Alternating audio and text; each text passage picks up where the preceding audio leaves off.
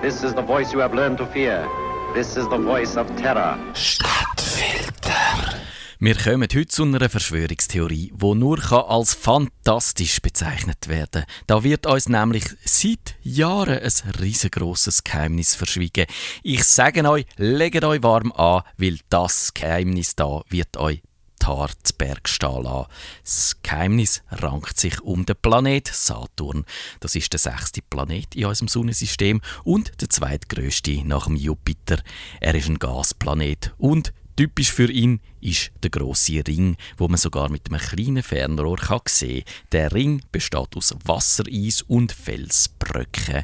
Das sind Fakten, so wie man sie kennt. Nur ein Faktum, das man nicht kennt, ist das. Der Saturn ist bewohnt. Das ist die erste Überraschung. Und die zweite und noch viel größere Überraschung, er ist bewohnt von den Deutschen. Jawohl.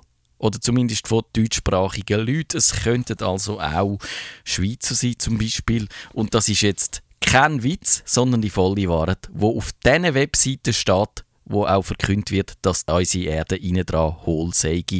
Mit dem Saturn ist mehr los, als uns die Astronomen erzählen. Da gibt es zum Beispiel die große Energieabstrahlung. Der Saturn gibt 2,3 mal so viel Energie ab, wie er von der Sonne überkommt. Astronomen sagen, das liege an der Gaskompression im Inneren. Aber die, die es besser wissen, die sagen, es liegt an den riesigen Schmelzanlagen im Inneren vom Planeten. Da gibt es Hüttenwerk und grosse Schwerindustrie.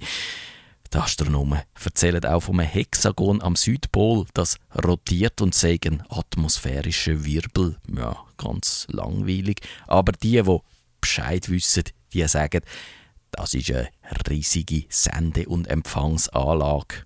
Ja, und eben die Deutschen, die Deutschen wohnen auf dem Saturn. Und jetzt fragt ihr euch, woher wissen die, wo das behauptet, denn das so genau? Und ich sage euch, rausgekommen ist das durch den Reinhold O. Smith. Das ist ein Getreidehändler aus Kalifornien, wo am 25. Oktober 1957 ein ganz außergewöhnliches Erlebnis hatte. Man kennt das auch als den Carney Incident. So heißt es auch auf dieser Broschüre, wo der Schmidt die ganze Sache erzählt und wo man könnte bei Amazon bestellen, wenn sie nicht vergriffen wäre. Er ist hier an dem Tag für seine Firma unterwegs gewesen, wo er ein helles Licht gesehen hat. Da ist klar, logisch, was könnte es auch anders sein, ein UFO gelandet. Der Herr Schmidt hat jetzt aber nicht etwa Schiss bekommen und ist verduftet. Nein, er hat es genau wissen, ist angelaufen, hat zugeschaut, wie zwei Männer rausgekommen sind. Er hat sich mit diesen Männern unterhalten und er hat auch ins Schiff dürfen. Im Schiff hat es vier Männer und zwei Frauen gehabt. Die haben untereinander Hochdeutsch geredet, weil als Sohn von deutschen Auswanderern hat der Herr Schmidt die Sprache kennt. Dann ist die Begegnung auch schon fast wieder vorbei gewesen. Der Herr Schmidt ist gebeten worden, wieder aus dem Raumschiff rauszugehen. Und er hat natürlich als guter Bürger die Sache der Behörden gemeldet. Er hat Polizei und Richter dort angeführt, hat ihnen können die Ölspur zeigen, wo das Raumschiff gelandet ist. Beamte sind schauen, Medien sind eingefallen und nach ein paar Stunden haben die Behörden angefangen, Geschichte zu verändern. Und sie haben vom Herrn Schmidt verlangt, er soll nochmal über die ganze Sache nachdenken. Klar, eine Vertuschung ist im Gang gewesen.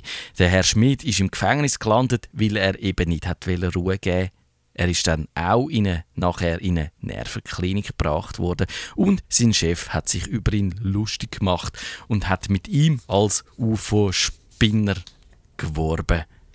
Und dann, am 5. Februar 1958, sind die deutschen Außerirdischen zurückgekommen. Sie haben Schmidt Fragen gestellt, wo er hätte den Behörden weitergeben Sie haben zum Beispiel wissen, wie würde die Bevölkerung der Erde reagieren, wenn eine Flotte von diesen Schiffen auf der Erde würde landen Aus natürlich rein freundschaftlichen Gründen. Hm? Im Juni 1958 haben die Deutschen vom Saturn den Schmidt wieder abgeholt und ihn auf eine Reise in die Arktis mitgenommen. Und der Schmidt mit seinem Buick ins UFO verfrachtet.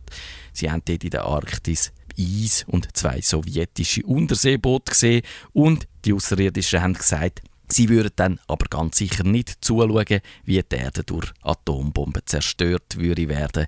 Und sie haben dem Schmidt Kaffee serviert amerikanischer Kaffee.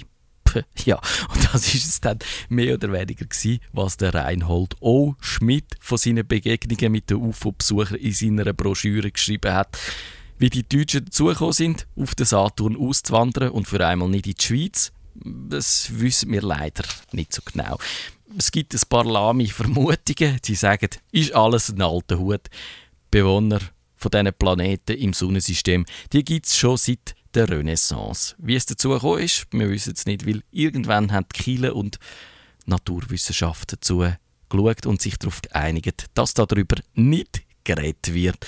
Und darum wissen wir nur das, was der Reinhold O. Schmidt uns über die deutschen Besucher vom Planet Saturn so erzählt hat.